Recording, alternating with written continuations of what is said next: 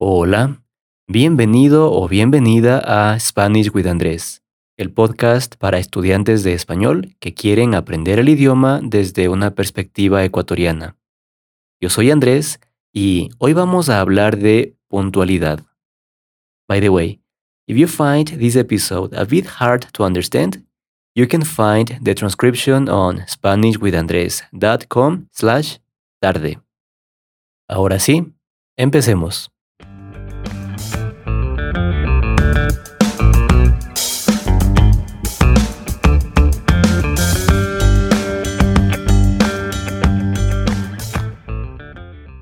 Voy a empezar este episodio haciendo una confesión. No soy una persona muy puntual que digamos. Eso no quiere decir que siempre llego tarde, pero sí me atraso a las reuniones con amigos o conocidos de vez en cuando. Y no soy el único. La puntualidad no es precisamente una característica de los ecuatorianos. ¿Quieres escuchar un ejemplo? Bueno, Hace unos años fui con una amiga a un pueblito turístico de Ecuador. El plan era llegar a eso de las 3 de la tarde, buscar un hotel, dejar las maletas y salir a comer y tomar algo. Spoiler, las cosas no salieron así. Teníamos que encontrarnos en una estación de buses al sur de Quito y desde ahí viajar unas tres horas hasta nuestro destino. Para ser honesto, llegué un poco tarde, unos 10 minutos tarde, y mi amiga no estaba ahí. Esperé cinco minutos y nada. Entonces le mandé un mensaje. ¿Dónde estás? decía. Después de un par de minutos respondió. se me hizo tarde. Ahorita estoy saliendo de mi casa. Espérame ahí. Ok, por lo general, no me molestaría esperar unos minutos. Como te dije, yo también me atraso de vez en cuando. El problema es que esa amiga vivía a casi dos horas de distancia de esa estación de buses. Ok, le dije. Yo ya estaba en la estación. ¿Qué más podía hacer?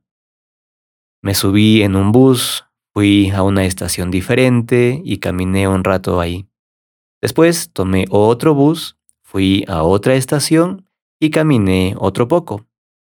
Hice eso durante una media hora, hasta que me aburrí. Entonces fui a un centro comercial y caminé por todas partes hasta que me cansé. La verdad estaba cansado, aburrido y un poco molesto. Entonces regresé a la estación de buses y me senté a esperar. Cuando por fin pasaron las dos horas, pensé que mi amiga llegaría en cualquier momento, pero no, no llegó. Esperé cinco minutos y nada. Cinco minutos más y nada. Otros cinco minutos y no llegaba. Le mandé otro mensaje. ¿Dónde estás? Ya pasaron dos horas. Y ella respondió, ya estoy en camino, es que se me hizo tarde. Y aquí tengo una pregunta para ti. ¿Qué habrías hecho en esa situación? ¿Seguir esperando? ¿Volver a casa? ¿O tal vez irte de viaje sin tu amiga? Ahora que lo pienso, debí haber hecho lo tercero. Tomar un bus y adelantarme al pueblito que queríamos visitar y esperarla allá, en un hotel, un bar o un restaurante. Pero no, me quedé esperando en la estación, sentado y aburrido porque ya no sabía qué hacer. Finalmente, mi amiga llegó. Tres horas tarde. Eh, creo que ese día ella estableció un récord. Después de eso, tomamos el bus que iba a nuestro destino, pero en lugar de llegar a las seis de la tarde como habíamos planeado, llegamos a eso de las diez y como ya era un poco tarde y estábamos cansados, simplemente buscamos un hotel y fuimos a descansar. Vaya forma de empezar un viaje, ¿verdad? Afortunadamente, el día siguiente fue mejor e hicimos varias cosas interesantes, pero desde ese día, cuando salgo con mi amiga, Asumo que llegará un poco tarde y, honestamente, no me esfuerzo por llegar a tiempo. Eso puede sonar un poco cruel, pero en realidad es tan común que incluso tiene un nombre, la hora ecuatoriana, y significa que cuando hay un evento o una reunión programada, se espera que las personas lleguen un poco tarde. Y lo malo es que eso crea un círculo vicioso. Yo pienso que la otra persona llegará un poco tarde y por lo tanto no me esfuerzo por llegar a tiempo. Y esa persona cree que yo llegaré un poco tarde, así que tampoco se esfuerza por llegar a tiempo. ¿Ves el problema?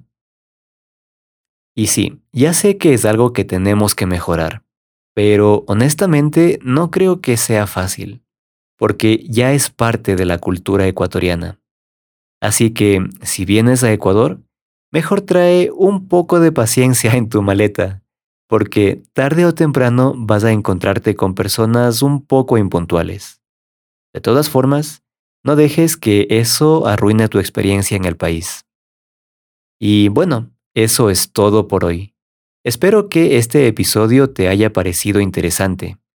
Recuerda que si quieres ayuda para entender alguna parte del episodio, Puedes encontrar la transcripción y algunas notas en spanishwithandres.com slash tarde. Que tengas un buen día o tarde o noche. Cuídate mucho. Bye.